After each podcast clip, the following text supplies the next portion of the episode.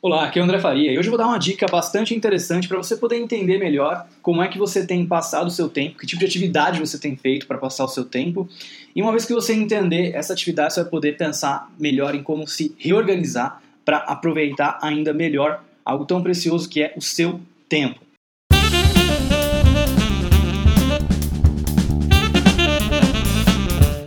Aprendi sobre isso lendo o livro Sete Hábitos das Pessoas Altamente Eficazes do Stephen Covey.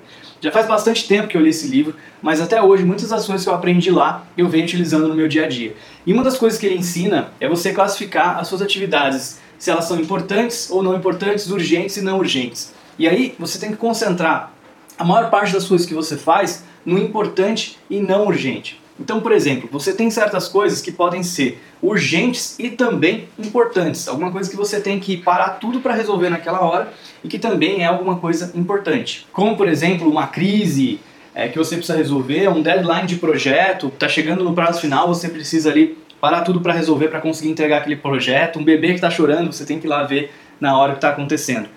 Então, quando é urgente, você tem que parar para resolver. Mas você pode ter também as coisas que são urgentes e não importantes. Então, ligações que você recebe ao longo do dia e você para para atender porque o telefone está tocando, você tem que atender, senão vai parar de tocar, é urgente. Porém, aquela ligação, o motivo dela pode não ser importante. E aí você acaba não investindo seu tempo da melhor maneira possível. Reuniões que você tem que parar para ir atender aquela reunião e muitas vezes você gasta lá uma hora em assuntos que não são é, tão importantes assim, e-mails que você recebe, e se você é aquele tipo de pessoa que checa e-mail a cada cinco minutos, você, você fica sendo interrompido toda hora ali. Pessoas que te interrompem quando você está concentrado para perguntar alguma coisa que poderia esperar.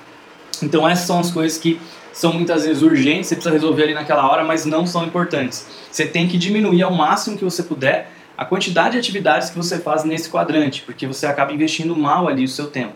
Você tem também aquelas coisas que não são nem urgentes nem importantes. Então, muitas vezes você é, esses passatempos que você faz, assistir um seriado de televisão, essas coisas geralmente são coisas que você faz para desestressar você faz justamente para aliviar um pouco o seu estresse, para descansar, né? São coisas que, que, que realmente não são nem urgentes e nem importantes, porém você não pode deixar de fazer para aliviar um pouco o estresse que você passa ao longo do seu dia. Muitas vezes são atividades prazerosas que podem fazer diferença para você e você não deixa de fazer. Mas aonde você quer passar a maior parte do seu tempo é fazendo as coisas que não são urgentes, porém que são importantes. Falando da sua vida pessoal, por exemplo, a gente pode estar falando de atividade física, a gente pode estar falando de você estudar, de você aprender algo novo todos os dias. Quando a gente está falando de trabalho, a gente pode estar falando daquelas atividades que a gente vai, que vão fazer mais diferença quando a gente está pensando a longo prazo, da gente estar tá fazendo planejamento, da gente estar tá pensando mais estrategicamente. Então procura olhar para o seu dia de hoje e classificar né? o que, que você está fazendo que é urgente e importante, o que, que é importante e não urgente, o que, que não é nem importante nem urgente. Né?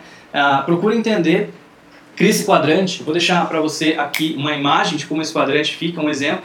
Procura criar esse quadrante, definir como é que você está passando o seu tempo e procura minimizar as coisas que você tem feito que são urgentes e importantes, criar formas de evitar que você fique o tempo todo trabalhando só no urgente.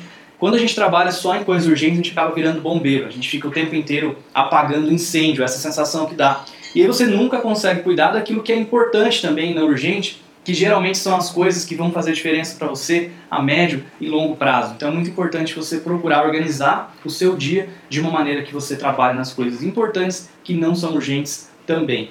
Se você gostou dessa dica, deixa um like aqui no vídeo, compartilha com alguém e não se esqueça de se inscrever no canal. Muito obrigado, vejo você no próximo episódio.